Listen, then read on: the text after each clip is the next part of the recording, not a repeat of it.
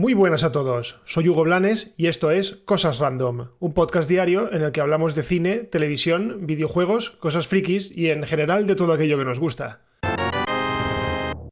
Hoy es día 21 de mayo. Hoy se cumplen 40 años de esto. Obi-Wan no te dijo lo que le pasó a tu padre. Dijo lo suficiente. Dijo que tú le mataste. No. Yo soy tu padre.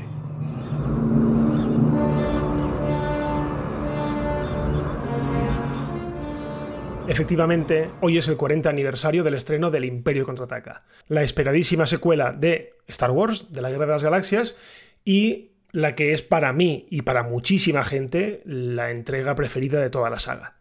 A España la verdad es que como era costumbre en aquella época, tardó un mundo en llegar ya que se estrenó el 3 de octubre de 1980. Vamos, casi cinco meses más tarde y vamos, eso pasa ahora y seguro que nos da algo eh, solo con la espera. O directamente nos hubiésemos enterado eh, antes de, de, lo que pasaba en esta película. Yo, evidentemente, tenía. No tenía ni un año. En 1980, 3 de octubre de 1980, yo no tenía ni un año. Por eso no fui a verla al cine. Pero sí que es verdad que la vi en mi casa eh, años más tarde, me la compré en VHS porque, no sé por qué, en una noche buena vi La Guerra de las Galaxias. Me gustó tanto que a partir de ese momento pues me compré las otras dos, bueno, me las compré las tres. Y fue cuando vi eh, esta película. Y si queréis que os diga la verdad, eh, claro, no habían tantos medios como ahora, no había tanta información. Y yo llegué virgen a la película. O sea, a mí nadie me dijo quién era quién y os podéis imaginar cuando yo vi, yo creo que tendría 6 o 7 años, cuando vi esta película, a mí se me cayó la, boca al suelo. O sea, eh, se me quedó tan abierta cuando vi el final que dije, no puede ser. O sea, es que esto eh, es muy loco. Por cierto, eh, ya os aviso que voy a decir cosas de la trama. Esta película tiene 40 años y a no ser que hayas vivido dentro de una cápsula del tiempo, pues mm, debes de haberla visto. Así como dato interesante, eh, la película recaudó 400 millones en todo el mundo solo con su estreno original. Y digo original porque sí que es verdad que en 1982 se volvió a estrenar solamente en Estados Unidos para hacer frente al retorno del Jedi y después en 1997 se reestrenaron las tres con la famosa edición especial, odiada por muchos, amada por otros, y que recaudó otros 124 millones de dólares. O sea que la verdad es que esta película pues fue pues un bombazo. Para la época, un bombazo. Y la verdad es que tenía el listón muy alto, porque, bueno, la película anterior gustó muchísimo y, claro, tenían que darle continuidad y coherencia a la historia y bueno, saber desarrollar una trama que al final le salió, vamos, de la mejor manera posible. Esta película es mi preferida eh, por muchos motivos, pero principalmente porque es más oscura, porque ganan los malos. Yo lo miro por donde lo miro, eh, en esta película ganan los malos, y a mí me gusta cuando en una película ganan los malos, sobre todo porque es el preludio de a lo mejor de una victoria final, pero de momento me dejas fastidiado porque los buenos no ganan. Eh, es una película donde tenemos multitud de localizaciones, eh, es súper variada, desde el planeta helado de Hod al principio, pasando por muchas bases eh, o naves y, por supuesto, el, tramo final de la película en, la base de Bespin, en la ciudad nube de Lando Calrissian. Y bueno, ¿qué voy a hacer en este, en este episodio? Me gustaría contaros algunas curiosidades de esta película. Yo, algunas, si queréis que os diga la verdad, no las sabía. ¿Vale? Eh, otras, probablemente, si eres un mega friki de Star Wars, las sepas, pero yo había otras que no. Y además, había una que la he contado mil veces y resulta que la contaba mal. Así que si queréis, vamos con ellas.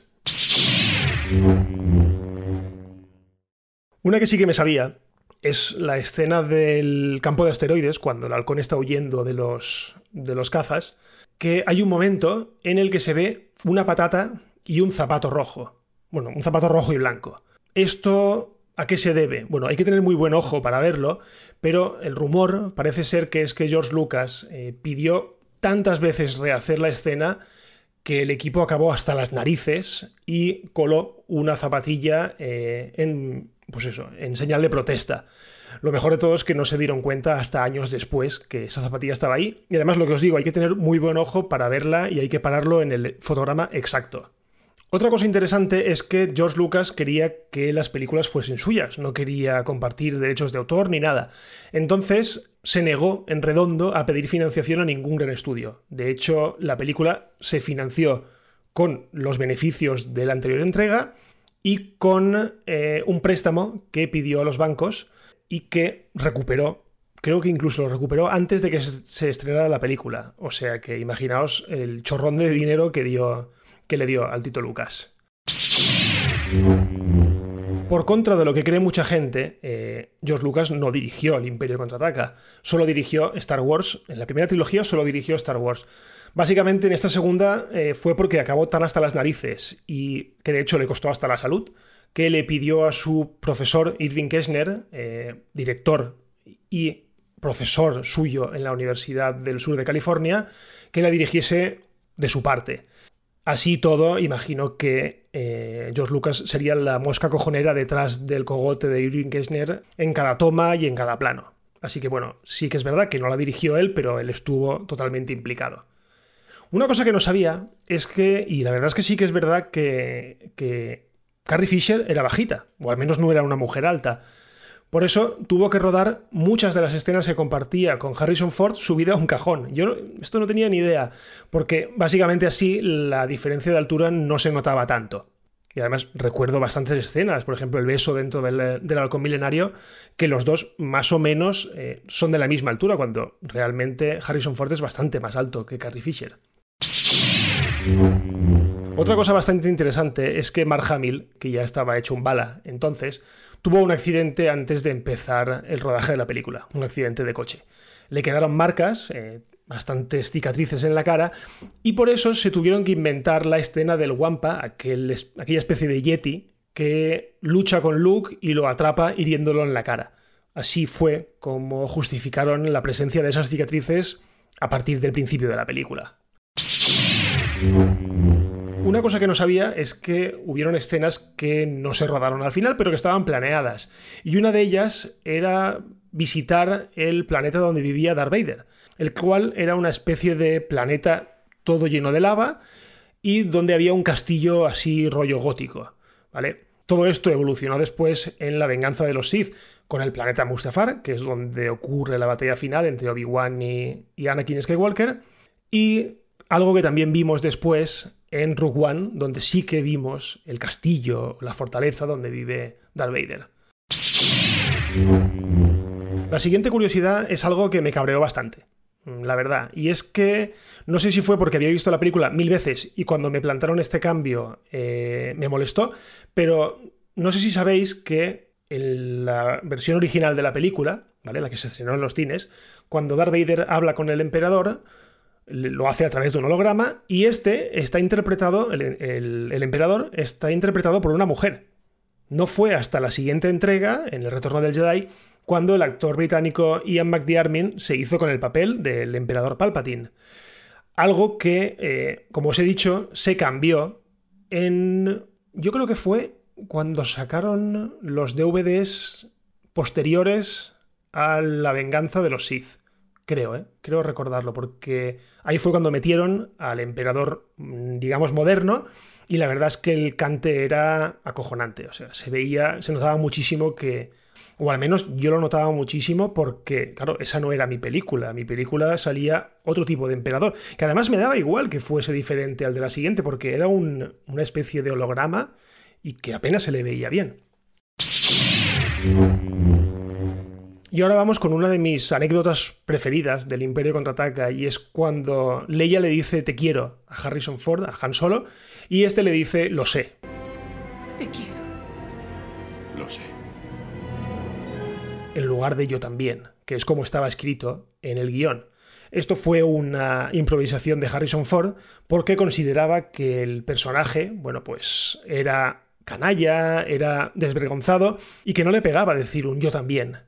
Esto a George Lucas le cabreó muchísimo, de hecho estaba en contra de esta escena y solo acabó claudicando cuando en un pase de con público, en un pase previo con público, la gente pues enloqueció en ese momento, o sea, le, encantó, entonces no tuvo más remedio que tragar y, meterlo en el, en el montaje final. Otra cosa curiosa fue que a Han Solo lo congelaron en carbonita por si acaso no regresaba para la tercera entrega. Resulta que Harrison Ford, al contrario que Leia y que Luke Skywalker, o sea que Carrie Fisher y que Mark Hamill, solo había firmado por dos películas. Y se mostraba bastante reacio a participar en una tercera, básicamente porque yo creo que no tenía ganas. Entonces se dejó la puerta abierta a que su personaje pudiese morir, yo que sé, de una manera lógica al principio del retorno del Jedi. Digamos que pues, no ha sobrevivido al proceso de congelación o lo que fuese. Algo que finalmente no ocurrió, ¿vale? Y Han Solo estuvo de vuelta en la tercera película, pero yo creo que fue porque George Lucas metió a Harrison Ford en un despacho y le dijo, chaval, si no haces el retorno del Jedi, olvídate de hacer Indiana Jones. Y el tío pues agachó la cabeza y dijo, venga, va, vamos a hacer el retorno del Jedi.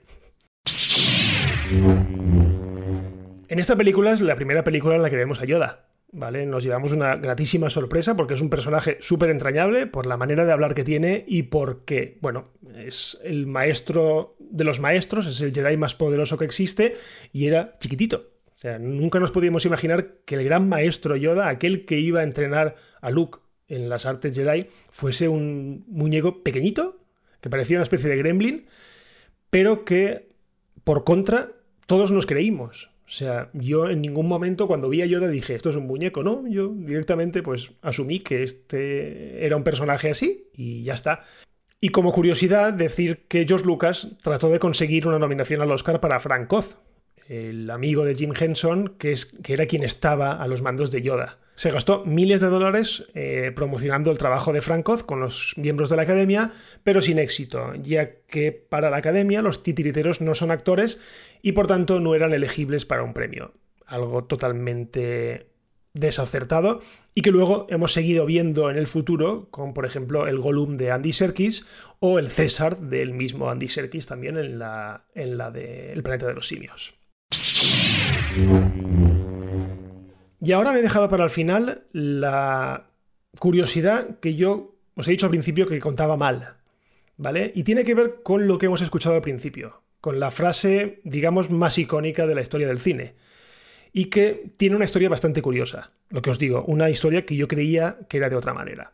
Durante la filmación de esa escena, los únicos que conocían la verdadera identidad de Darth Vader fueron George Lucas, Irving Kirchner y Mark Hamill. Punto. Nadie más sabía que Darth Vader era en realidad el padre de Luke Skywalker. De hecho, la secuencia se rodó con Darth Vader diciendo Obi-Wan mató a tu padre. ¿Vale? Esas palabras las pronunciaba David Prowse, que era el grandullón que había dentro de Darth Vader y que, bueno, después iban a redoblar porque era James L. Jones eh, y en España el grandísimo Constantino Romero, quienes se encargaban de ponerle voz a Darth Vader. Por lo tanto, daba igual lo que dijese el señor David Prowse, porque después lo iban a cambiar. ¿Y por qué fue así? Pues básicamente para evitar filtraciones, porque el amigo David Prowse era un bocas. Era un bocas que además estaba bastante cabreado con George Lucas después de hacer la primera película porque se enteró que él no ponía la voz al personaje en el mismo estreno de la película. O sea, él dijo todas sus líneas en la primera película y estaba convencido de que esa voz era la que iba a salir. Pues no, cuando llegó al cine y se escuchó dijo, coño, si es que este no soy yo. Entonces, digamos que no estaba contento y George Lucas, que ya sabía que era un bocas, se inventó una manera de que no pudiese, digamos, pisarles eh, el factor sorpresa. Y la verdad es que sí que lo fue, fue el sorpresón, digamos, más grande de toda la saga, porque nunca en la vida hubiésemos imaginado que el padre del protagonista era el malo. Y eso fue, yo creo que el momento estelar y por, por eso yo creo que la película eh, merece ser la, la mejor de todas, porque tiene algo que no ha tenido ninguna de las otras, que es un factor sorpresa de ese tipo. Está claro que una vez hecho este, es muy difícil replicarlo, eh, digamos, en las otras películas. De hecho, cuando salió todo el tema de Rey, pues ahí veía a la gente una especie de, de cliffhanger tipo el del Imperio contraataca, algo que no resultó y que fue un poco mierda al final, porque eso de que fuera nieta de Palpatine parece que se lo habían sacado de la manga media hora antes de rodar.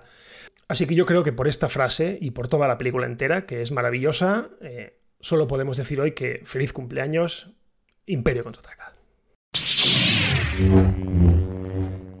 Bueno, y hasta aquí este episodio especial de Cosas Random. Recordad que todos los días, a partir de las 7 de la mañana, hora peninsular de España, tenéis un nuevo episodio disponible. Y por cierto, desde ayer estamos disponibles en la plataforma Cuonda, que es una de las mayores plataformas de distribución de podcast en castellano. ¿Vale? Podéis entrar en cuonda.com y allí está Cosas Random y muchísimos otros podcasts súper interesantes. Así que nada, como estamos disponibles en tantos sitios, pues no tenéis excusa para compartirnos, no tenéis excusa para dejar valoraciones, lo que queráis, ¿vale? Porque cualquier cosa ayuda para que este podcast llegue a mucha más gente. Así que, eh, si no pasa nada, nos escuchamos el lunes. Buen fin de semana a todos y que la fuerza os acompañe. Adiós.